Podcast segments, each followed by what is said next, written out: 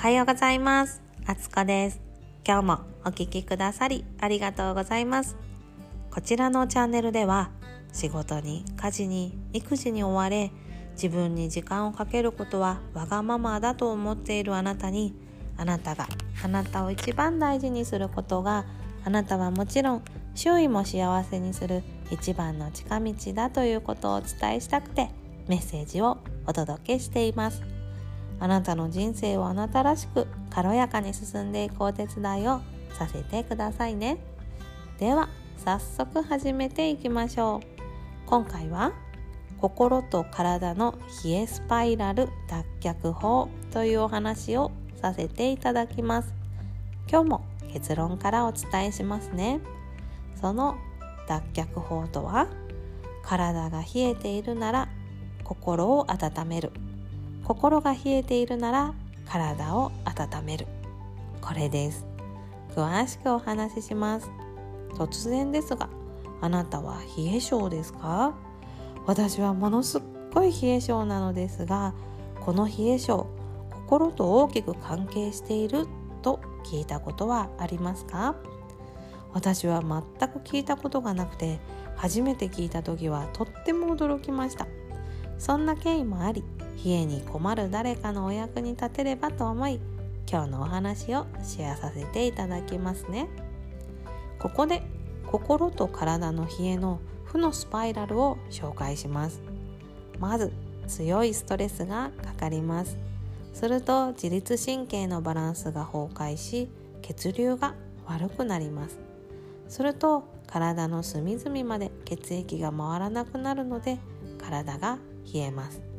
そうなると心のコントロールをするホルモンの酸性が低下してしまい心まで冷えていきます。そして強いストレスに対する抵抗力が弱まってしまいさらに自律神経が乱れという抜け出せない負のスパイラルにはまり込んでいくことになります。怖いですよね。このスパイラルからどうやって抜け出すか。その方法が初めに紹介した方法。心が冷えている時は体を温め体が冷えている時は心を温めます。心がトゲトゲしてるな誰とも話したくないなそんな気持ちになった時は心が冷えているサイン。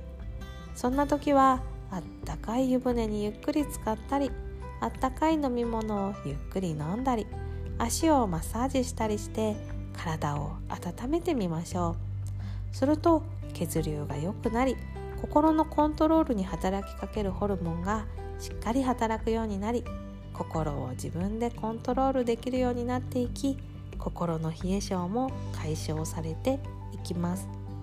反対に体が冷えている時は心を温めることが大切。ゆっくり休む。子供やペットと穏やかな時間を過ごす。心温まる映画やドラマを見る。こんな風にして心を温めてみましょう。そんな回りくどいことをせずに直接冷えてるものを温めればいいんじゃないの？と思われたあなた。それ私もそう思いました。でも実際に冷え切ってる部分に直接介入するよりも間接的に介入した方が効果が出やすいことが分かっているそうです。確かに硬くなったお餅を力を目いっぱいかけて形を変えようとするより一旦温めた方が簡単に形を変えることができますよね。どうでしょう？この例え微妙だったかな？まあそうは言ってもここでも大事なのが自分の心と体。どちらが冷えているかこのことに自分で気がつくこと。そのサインをキャッチすることです。なんかイライラしてるなとかなんか不安でそわそわしてるなとかこんな自分に気づけるアンテナを高めていきましょう。これにはやはり寝る前や朝起きた時の自分の心の状態を確認することが大切。ほんの数分でいいので今日の調子はどうかなと自分と対話する時間をとってみてくださいね。最後に冷えた体には温かい飲み物が効果的。これから暖かくなっていきますが冷たい飲み物は体の内側から体を冷やしてしまうのでできれば白湯を。無理なら常温の飲み物を飲む習慣をつけていってみてくださいね。ということで今回は心と体の冷えスパイラル脱却法というお話をさせていただきました。今日も最後までお聴きくださりありがとうございました。番組のご感想やご質問リクエストなどあなたのお声を聞かせていただけたらとっても嬉しいです。概要欄の URL リンクから公式 LINE を使ってお気軽にお送りくださいね。お困りごとのご相談も私のできる範囲でお受けしたいと思ってます。もちろん無料です。